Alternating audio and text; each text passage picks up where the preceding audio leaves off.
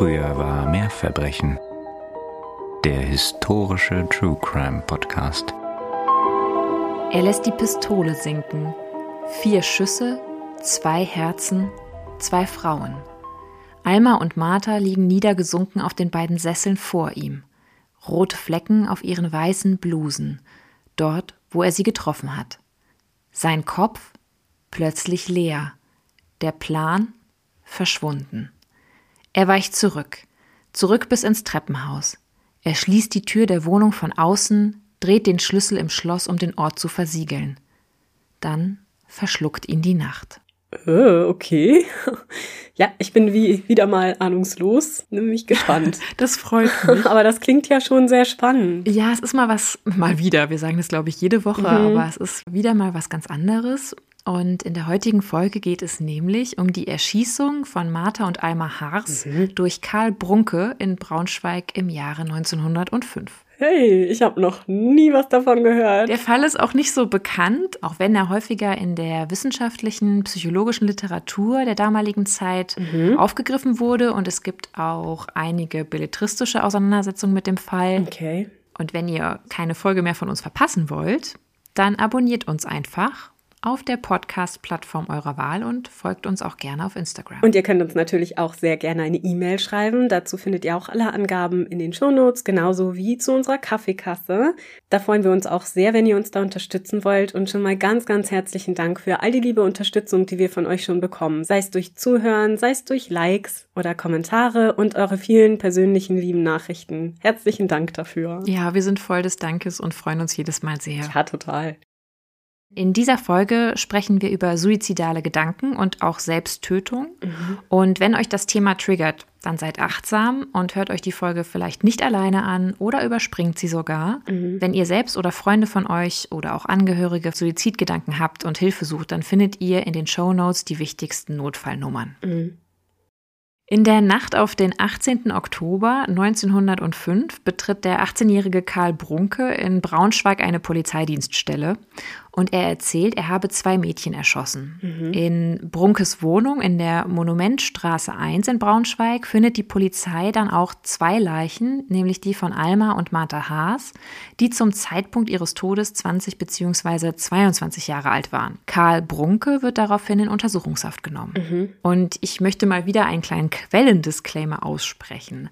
Denn das meiste, das wir über den Fall und die Motivationen auch der drei handelnden Personen wissen, stammt aus dem Mund von Karl Brunke selbst anlässlich der Gerichtsverhandlung, die später stattfand, und aus den Aussagen einzelner Zeuginnen und Zeugen. Mhm. Aber das ist natürlich immer, wie wir es ja schon öfter gesagt haben, als Zeugenaussagen mit einer gewissen gesunden Skepsis zu betrachten. Ja, unbedingt. Also was war passiert? Das möchtest du mhm. jetzt hoffentlich wissen. Mhm. Dafür müssen wir noch ein halbes Jahr etwas weiter zurück in die Vergangenheit gehen, nämlich in das Frühjahr 1905. Mhm. Alma und Martha sind die Töchter des Kaufmanns Haars, Heinrich Haas.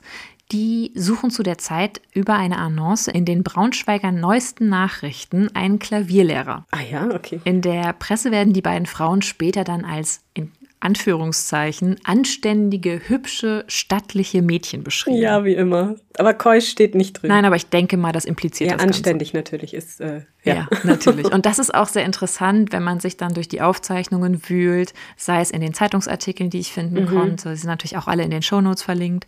Oder auch in den Aufzeichnungen, die Hugo Friedländer, der war damals Gerichtsreporter, ah, okay. später vorgenommen hat. Dann wird das immer wieder betont, wie anständig, also moralisch anständig die beiden Mädchen gewesen ja, sein soll. Die Tendenz findet man ja tatsächlich auch heute noch, ja. ne? in modernen Fällen, dass dann das Opfer immer eigentlich so ein Engel war, ne? Also der berühmte ja. Satz, sie hat den ganzen Raum erhellt.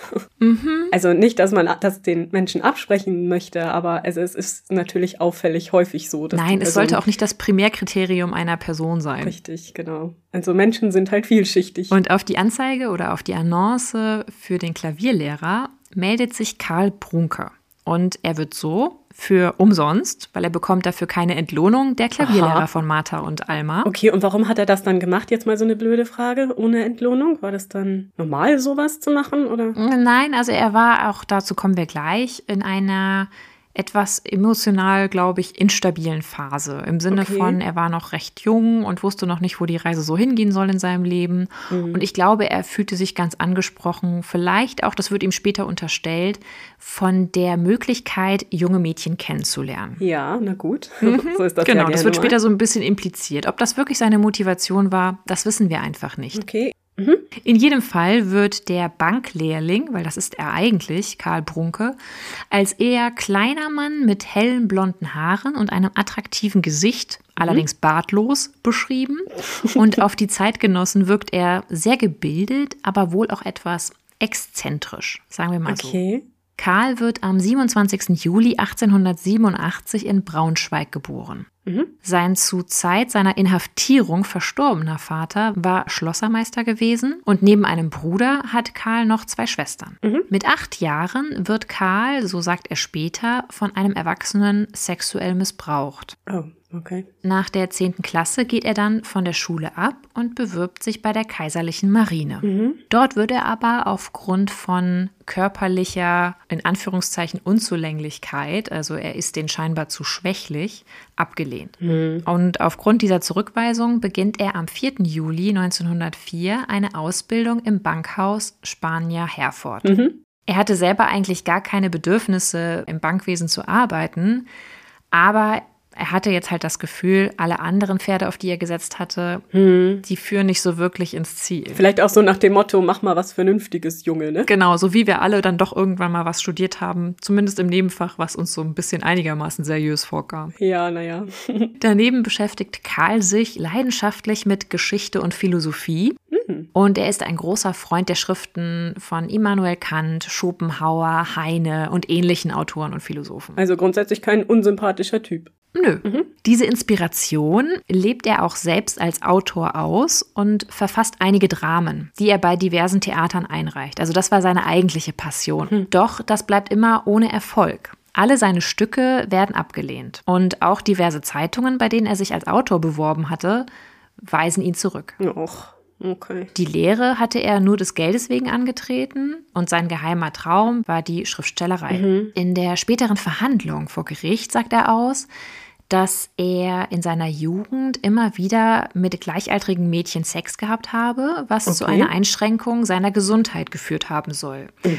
Ich interpretiere das jetzt mal so, dass er da in scheinbar blumiger Sprache auf so etwas wie Geschlechtskrankheiten hinweist. Ja. Durch seinen schlechten Gesundheitszustand nahm er wohl starke und teure Schmerzmittel ein, die er sich laut seiner eigenen Aussage auch durch die Unterschlagung von Geld bei seinem Arbeitgeber bei der Bank finanzierte. Er glaubte später allerdings, das Geld zurückzahlen zu können, wenn denn dann endlich seine Dramen veröffentlicht werden, seine Stücke aufgeführt werden und er dadurch dann wirklich zu Ruhm und Geld kommt. Ach, Das ist ja sein Plan. tragisch. Ach, Mensch. Er setzt da drauf und hofft da drauf und klammert sich doch sehr an diese Vorstellung. Nachdem Karl seine Stelle als Klavierlehrer bei den Schwestern Haas angetreten hat, kommen er und die jüngere Schwester Alma sich auch bald näher.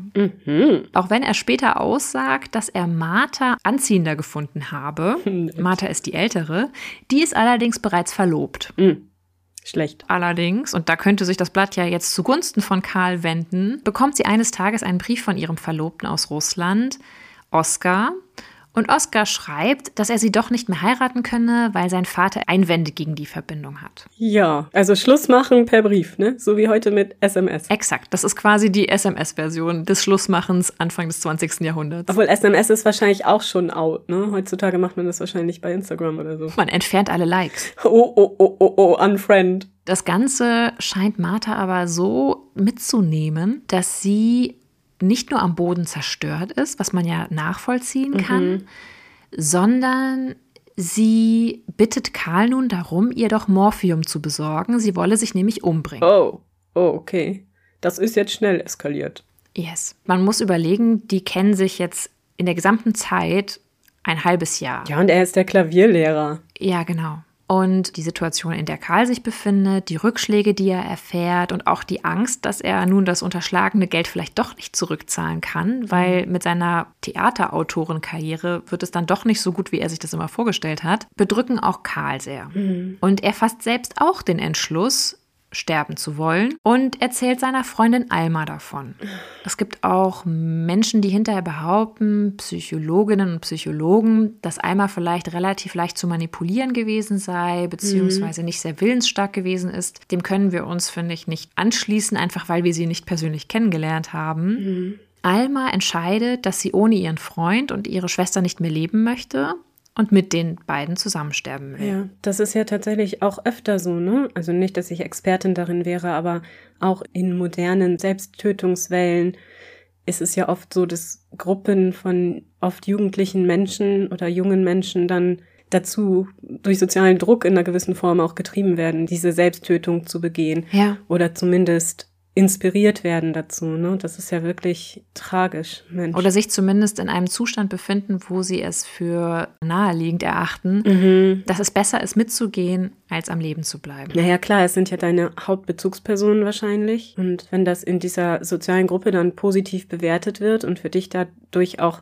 eine engere Bindung entsteht, denn man redet dann vielleicht über die geplante Selbsttötung und das verbindet einen dann ja vielleicht auch ein Stück weit. Ne? Also ja. das ist ein ganz schlimmer Zusammenhang dann. Und so beschließen die drei halt, zusammen sterben zu wollen. Hm. Manche bezeichnen Martha auch so ein bisschen an der ganzen Sache die treibende Kraft. Auch da, ob das so ist, wir kennen sie persönlich nicht. Ich will mich da nicht zu einem Urteil hinreißen lassen, aber Martha gibt Karl wohl einige Mark, es ist je nach Quelle 20 oder 40 Mark, die es sind, von denen er dann eine Waffe und Munition kaufen soll. Und die Schwestern bitten ihn darum, dass er das Schießen bitte doch vorher üben solle. Und Karl kauft schließlich eine amerikanische Repetierpistole. Mhm. Die drei beschließen, am Sonntag, dem 15. Oktober 1905 sterben zu wollen. Der Plan besagt, dass Karl erst Martha, dann Alma und dann sich selber erschießen soll. Als der Sonntag gekommen ist, verbringen sie aber noch einen sehr schönen Nachmittag miteinander. Sie gehen essen, sie gehen danach ins Varieté. Wir wissen nicht, ob es die Stimmung ist, das Essen, der Wein, den sie zusammen trinken, aber am Abend nehmen sie erst einmal Abstand von ihrem Plan und vertagen die Umsetzung des Ganzen auf Dienstag. Mhm. An dem Montag dazwischen treffen die sich auch noch und spielen zusammen Klavier. Und dann kommt der Dienstag, der 17.10. Die Schwestern besuchen Karl abends gegen 20 Uhr in seiner Wohnung. Karl hatte extra präventiv seine eigene Mutter, mit der er zusammenlebte, seine Mutter Sophie, mit einem Trick, weil er ihr eine Theaterkarte gekauft hatte, dazu gebracht, das Haus zu verlassen. Und auch einen Untermieter, den es wohl gab, den hat er auch hinaus komplimentiert, sodass die drei ungestört sind. Mhm. Zu dritt begeben sie sich dann aber erstmal über den Braunschweiger Hauptbahnhof, wo sie dann eine Kutsche nehmen zur Wohnung der Familie Hars in der Spielmannstraße 1. Während Karl unten auf der Straße wartet, gehen die Mädchen nach oben und ziehen sich um. Ihr Gedanke war mhm. nämlich, dass die Korsetts, die sie trugen, möglicherweise ah. jeden Schuss ablenken oder vielleicht sogar unmöglich machen konnten. Und sie beschließen sich umzuziehen. Sie kleiden sich in weiße seidene Blusen, in schwarze Röcke, die sie sich anziehen. Dann schreiben beide auch noch einen Abschiedsbrief an die Eltern, in dem sie um Verzeihung bitten. Und sie hinterlassen auch den Schlussmachbrief des Ex-Verlobten mhm. von Martha, und einen Satz in dem Abschiedsbrief, lieber Oskar, ich gehe deinetwegen in den Tod, oh. Alma kommt aus Liebe zu mir mit. Oh, wow. Okay. Danach begeben sich die drei wieder zurück in die Wohnung von Karl Brunke. Martha hatte Karl nicht nur das Geld für die Pistole gegeben, sondern auch Geld für zwei Flaschen Champagner, die er besorgt hatte. Und die trinken die drei nun. Mhm. Sie sitzen wohl währenddessen auch auf einem Bett zusammen. Das richtet Karl dann erstmal wieder hin, damit hinterher nicht der Eindruck entsteht, es hätte oh ja. irgendwelche unzüchtigen Auseinandersetzungen mhm. gegeben. Er betont auch später immer wieder, dass es zwischen ihm und Alma zu keiner Zeit zu irgendeinem Austausch von körperlicher Zuneigung gekommen wäre, mhm. die über Küsse hinausgegangen sei. Okay. Weil die Mädchen, das hätte er früh festgestellt, die Mädchen seien sehr tugendhaft gewesen. Ja, ja. Mhm. Dann bittet Alma Karl noch, doch erst einen Probeschuss abzugeben. Also man sieht, sie lassen sich immer noch nicht von diesem Plan abbringen. Mhm. Das macht Karl auch. Er feuert auf ein Bild, das er auch trifft, und richtet zwei Sessel her, die er nebeneinander zieht. Und oh Alma Gott. setzt sich hin in den einen und Martha in den zweiten. Mhm. Zuerst erschießt Karl Martha von Nahem, wohl ziemlich genau ins Herz, mhm. mit einem oder zwei Schüsse. Es ist auch je nach Quelle unterschiedlich. Und während sie stirbt, weilt ihre Schwester bei ihr setzt sich dann selbst zurück in den anderen Sessel und wird dort dann auch von Karl mit ein bis zwei Schüssen erschossen. Mhm. Nun war ja eigentlich der Plan, dass Karl sich selber erschießt. Warum auch immer, er bringt es nicht über sich, verlässt die Wohnung, schließt die Wohnung ab, geht nach draußen und es ist ja jetzt nun mitten in der Nacht und er läuft wohl bis zum frühen Morgen hm. durch die Braunschweiger Stadt und stellt sich dann irgendwann der Polizei. Hm. Am Mittwoch, dem 21. März 1906, also fast ein halbes Jahr später, wird Karl Brunke dann vor der ersten Strafkammer des Braunschweiger Landgerichtes wegen vorsätzlicher Tötung im Sinne des Paragraphen 216 des Strafgesetzbuches für das Deutsche Reich und auch wegen der Unterschlagung und des Diebstahls von Geld angeklagt, weil er ja seinem Chef wohl um die 800 bis 1000 Mark unterschlagen hatte. Ja, und diese Geschichte mit diesem erweiterten Suizidversuch das erzählt er auch schon gleich von Anfang an der Polizei. Genau, das erzählt er von Anfang an. Es werden auch der Abschiedsbrief und der Brief des Ex-Verlobten gefunden. Mhm. Also alles, was es an Indizien gibt, deutet darauf hin. Aber dazu kommen wir gleich, weil jetzt geht es um das Gerichtsverfahren. Mhm. Klar, die Tragödie wurde schon relativ auch in der Presse breit bekannt. Nicht nur wohl im Deutschen Reich, sondern auch darüber hinaus. Aber auch wie sich das Gericht dann später mit der Tat auseinandersetzte, mhm. weil hier nämlich mehrere Gutachter gehört werden, die sich damit auseinandersetzen, ob Karl nun schuldvermindert sei oder zurechnungsfähig gewesen sei.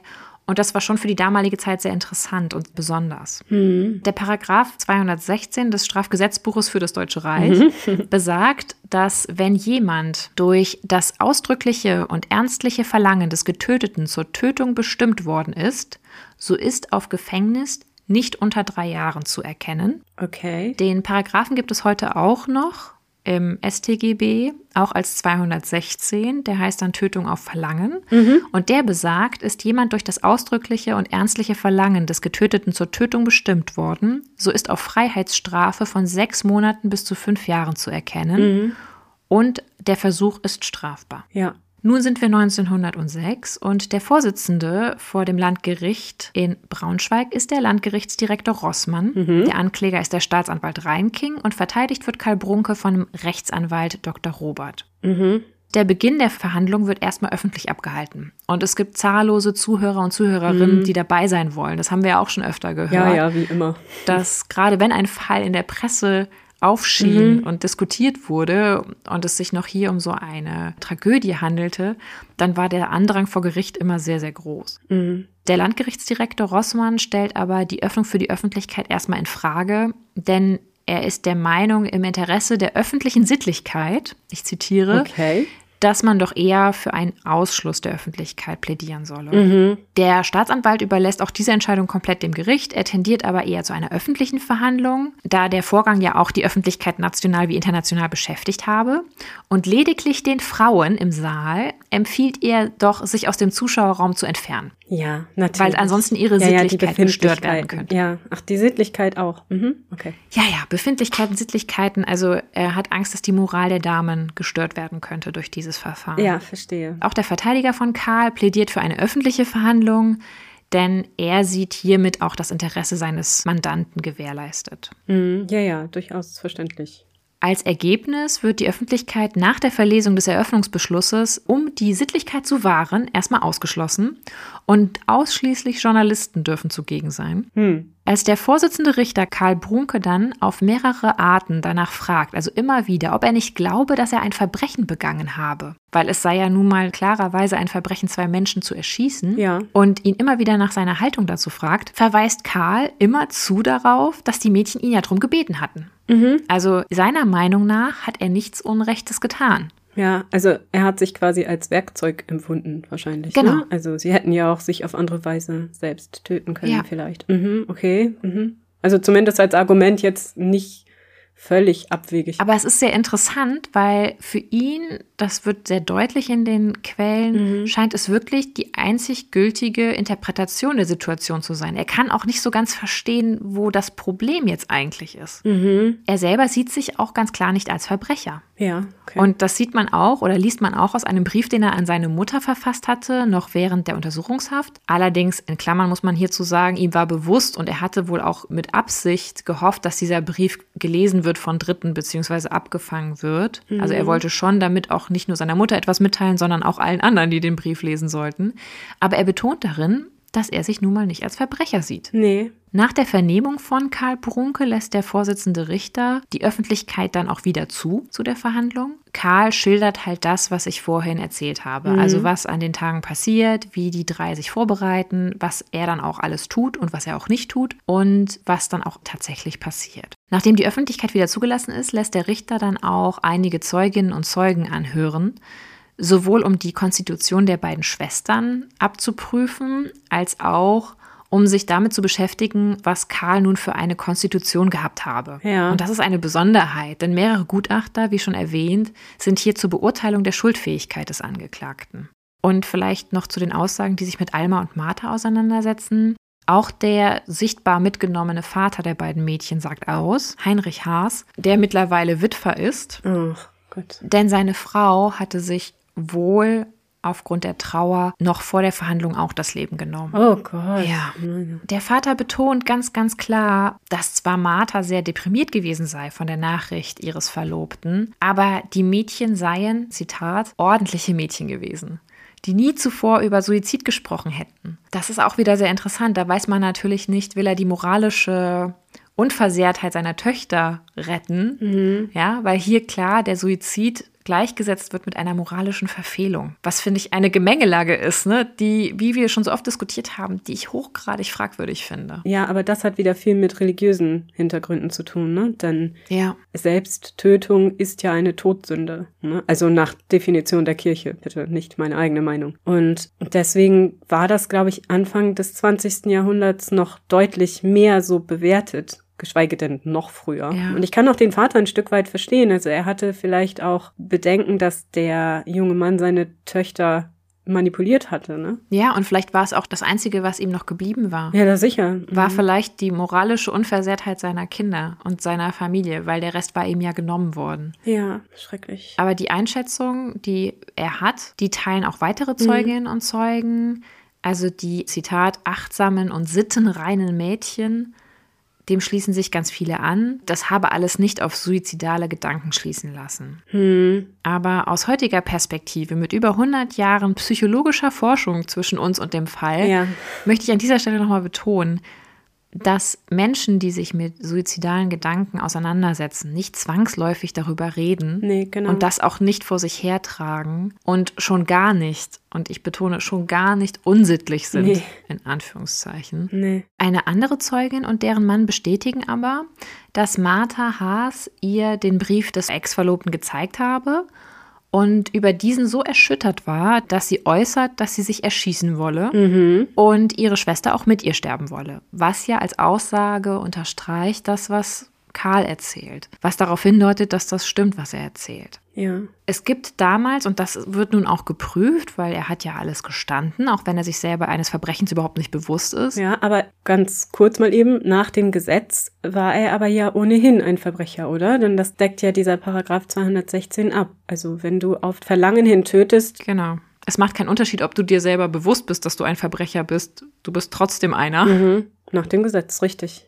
Ja, das andere ist vielleicht eine moralische Frage, aber keine rechtliche. Genau. Und, ja. du könntest ja ansonsten ja auch einfach eine Bank überfallen und denken, du findest es gar nicht schlimm, wenn jemand eine Bank überfällt. Du nee, bist genau. trotzdem ein Bankräuber. Ja, richtig. Mhm. Nur etwas zu ignorieren oder zu negieren heißt oder in einer anderen Realität zu leben, heißt mhm. ja nicht, dass du weniger Verbrecher bist. Es gibt aber auch schon damals strafmildernde Umstände. Mhm. Zwar unter Paragraphen 51, der besagt, eine strafbare Handlung ist nicht vorhanden, wenn der Täter zur Zeit der Begehung der Handlung sich in einem Zustande von Bewusstlosigkeit oder krankhafter Störung der Geistestätigkeit befand, durch welchen seine freie Willensbestimmung ausgeschlossen war. Mhm. Und es ist trotzdem, auch wenn dauernd moralische Zusammenhänge betont werden, die ich heute etwas anachronistisch empfinde, doch sehr fortschrittlich, dass sie zumindest ganz klar prüfen wollen, inwieweit vielleicht Karl strafmildernde Umstände zugesprochen bekommen muss, weil er ja. vielleicht in einem Zustand von Unzurechnungsfähigkeit war, als er das Ganze begann. Also nach den Fällen, die wir so in den letzten Wochen gehört haben, finde ich das sehr begrüßenswert. Mhm. Unter den Zeugen, die sich zu Karl äußern, sind auch ein ehemaliger Lehrer von ihm und auch der Bankier, bei dem er gearbeitet hat, mhm. die ihm beide ein normales Wesen attestieren. Er habe nur öfter auch mal über Dinge gesprochen, von denen er nichts verstand. Naja. Aber das würde ich jetzt erstmal unter so, jugendlicher Selbstüberschätzung dann. abstempeln. Ja, und es gibt ja auch einfach Charaktere, die so sind, ne? Das ist ja nicht unbedingt. Finde ich auch. Danach wird Dr. Med Bauermeister angehört, der als Sachverständiger aussagt und er bescheinigt Karl Brunke zwar eine normale Schädelstruktur, das ist ein Zitat. Oh nein. Ja, wir erinnern uns an Phrenologie at its best. Mhm. Durch beide Elternteile habe er jedoch eine starke hysterische Veranlagung gehabt. Entschuldigt mir das Lächeln in meiner Stimme. Es ist Zynismus. Naja, zumindest war der Vater auch hysterisch. Aber war nicht das so ein bisschen so, dass Hysterie damals auch einfach der Überbegriff war für so etwas wie eine Depression und ähnliche Erkrankungen? Ja, ja. Das wird gleich auch noch deutlich in einer anderen Aussage eines anderen Sachverständigen. Aber erstmal wird auch noch der Polizeiinspektor angehört, Busenius, vor dem er dann die Aussage getätigt hatte damals, als er sich stellte. Mhm. Und der Busenius schildert, dass er sehr irritiert darüber war, wie ruhig Karl an dem frühen Morgen das Ganze schildert. Mhm. Extrem abgeklärt. Der Inspektor habe deswegen erstmal gedacht, dass der nicht mehr alle Tassen im Schrank habe. Entschuldigt mir die Umgangssprache, aber mhm. er hält ihn für psychisch krank. Auch auf die Nachfrage des Inspektors nach den Gründen vielleicht für das Erschießen der Schwestern betont Karl schon bei der Aussage immer wieder, dass er das Ganze nicht so ganz versteht als Nachfrage, weil es sei ja nun mal der Wunsch der beiden gewesen. Ja. Dann wird ein weiterer Gutachter gehört, nämlich der Sanitätsrat Dr. Roth. Seiner Meinung nach habe sich Karl Brunkes frühe sexuelle Betätigung negativ auf seine geistige und körperliche Entwicklung ausgewirkt. Und damit meint er jetzt aber nicht den Missbrauch als Nein. Kind, sondern dass er geliebt hat als Teenager. Ja, genau. Okay. Natürlich. Mhm. Sexuelle Ausschweifungen werden hier ganz klar als quasi, und das bitte wieder in Anführungszeichen sehen, ja, ja. sich negativ auf die persönliche Entwicklung auswirkende Erlebnisse gewertet. Naja, ich meine, wir sind auch erst 18 Jahre nach jetzt zum Beispiel den Whitechapel Murders oder auch dem Fall Florence Maybrick. Das war immer noch höchst belastet ja. mit Verurteilungen und mit Zuschreibungen also die eben einfach überhaupt nichts ja. damit zu tun haben. Ne? So, ein, so, ein, so eine grundsätzliche Moralkeule. Wir sprechen ja immer wieder darüber und immer wieder ist es frustrierend. Und es ist so faszinierend, wie sich das mhm. wie so wie so ein zäher Gummi da durchzieht und du kriegst es irgendwie ja. nicht unterm Schuh weg. Nee. Und dann ist noch, und das fand ich auch sehr logisch, in Klammern, das ist Ironie. Es tut mir leid, manchmal überträgt die sich nicht so gut über mhm. ein audielles Medium. Ja, ich sehe das Gesicht, sie Danke. hat das ironische Gesicht aufgesetzt. Denn Dr. Roth sagt auch, durch die philosophische Literatur, die Karl konsumiert habe, habe er gelernt, das Leben abzuwerten. Ach so. Nee, das ging mir auch so in meiner Jugend. Die Literatur hier ist mit Schuld daran, dass der junge Mann sich mit suizidalen Gedanken auseinandersetzt.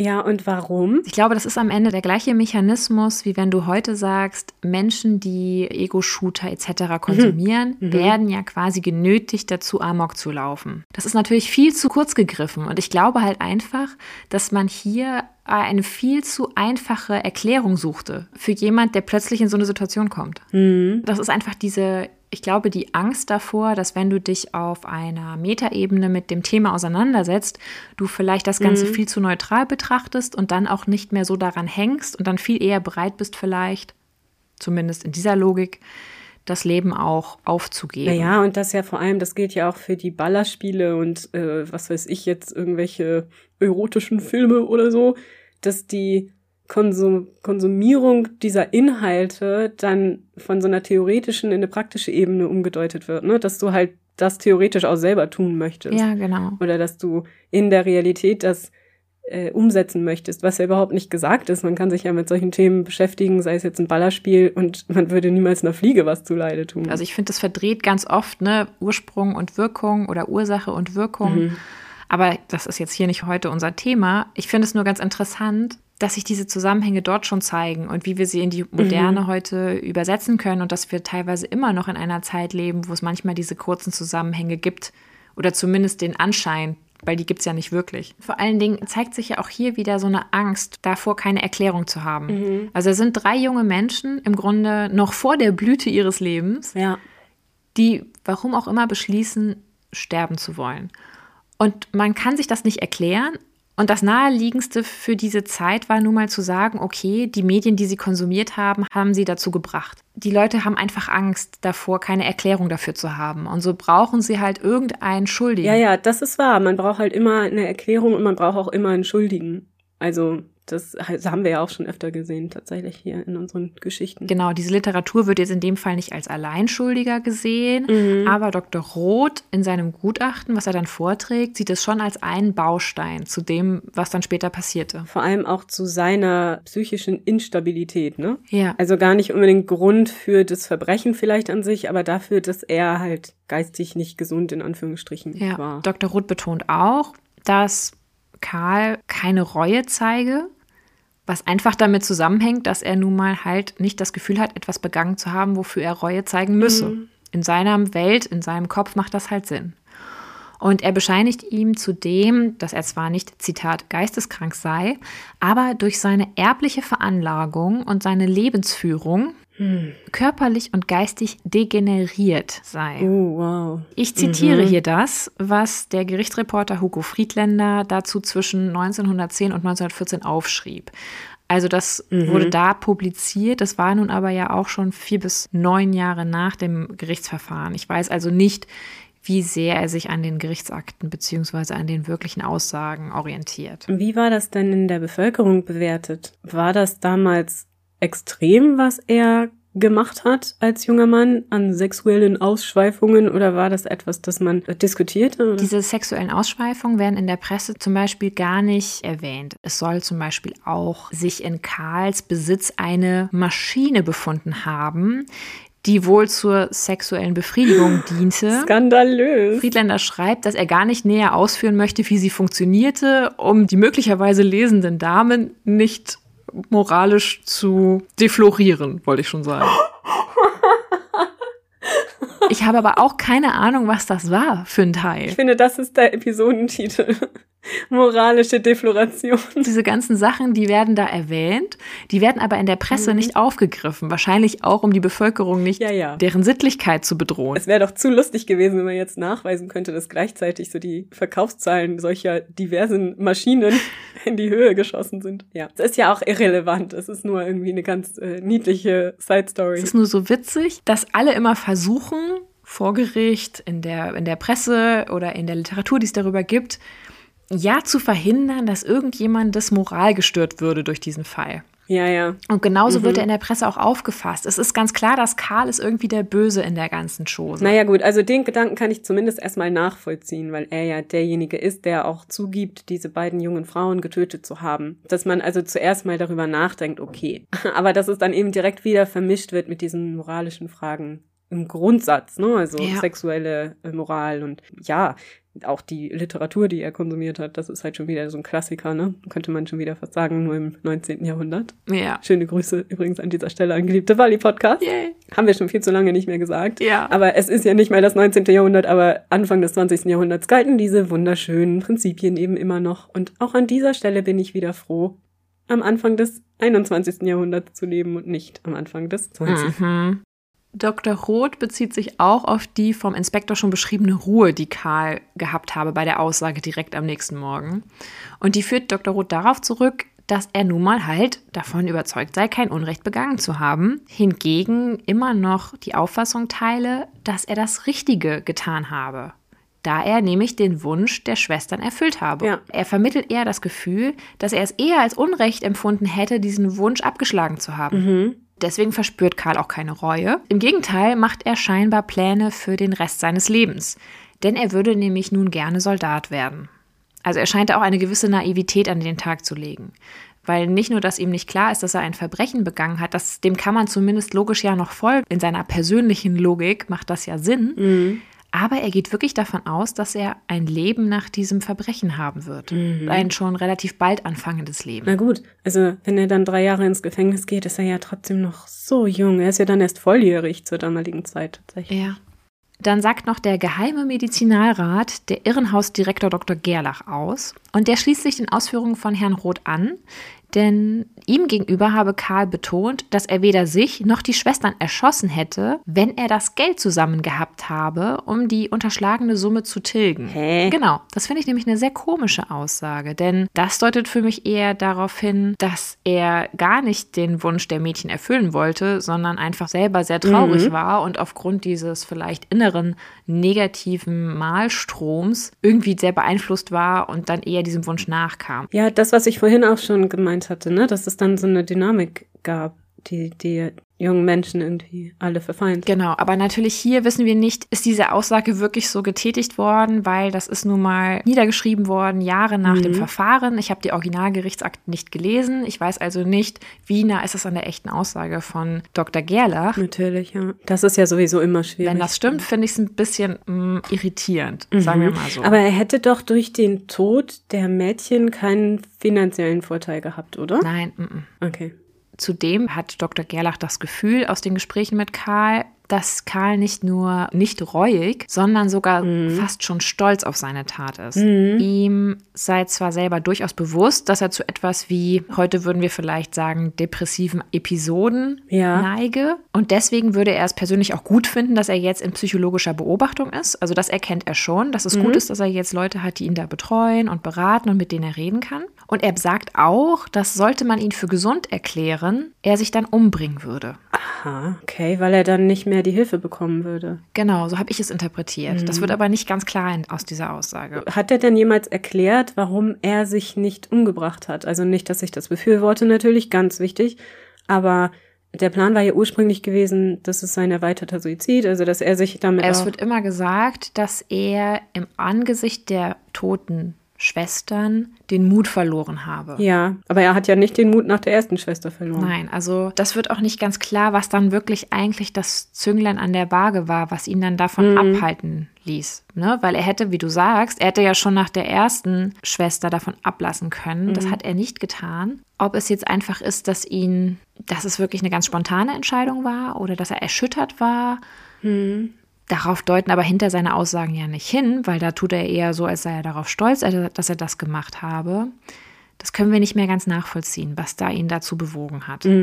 Dr. Gerlach sagt auch, dass Karl zu jeder Zeit einen freien Willen besessen habe. Das ist ja ganz wichtig, will man die Schuldfähigkeit beurteilen. Karl sei auch zu keiner Zeit von seinen psychischen wie auch physischen Einschränkungen, ne, laut der Zeugen, gemindert worden bei seinen Entscheidungen. Dann kommt es zu den Schlussworten durch den Staatsanwalt und auch den Verteidiger. Und der Staatsanwalt greift das dann auf und räumt ein, dass Karl Brunke zwar durchaus durch einiges negativ beeinflusst worden sei, zum Beispiel sein Ego, seine Sexualität, die philosophischen Bücher, die er gelesen habe, seine psychischen und physischen Einschränkungen, also Einschränkungen als Zitat, das ist nicht meine Meinung.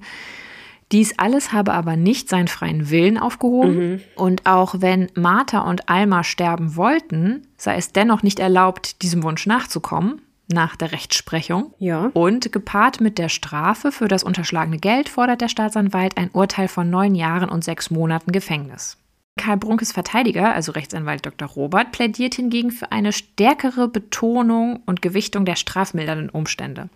Denn Karl sei aus seiner Sicht noch extrem kindlich und geistig eher zurückgeblieben, so sagt er das.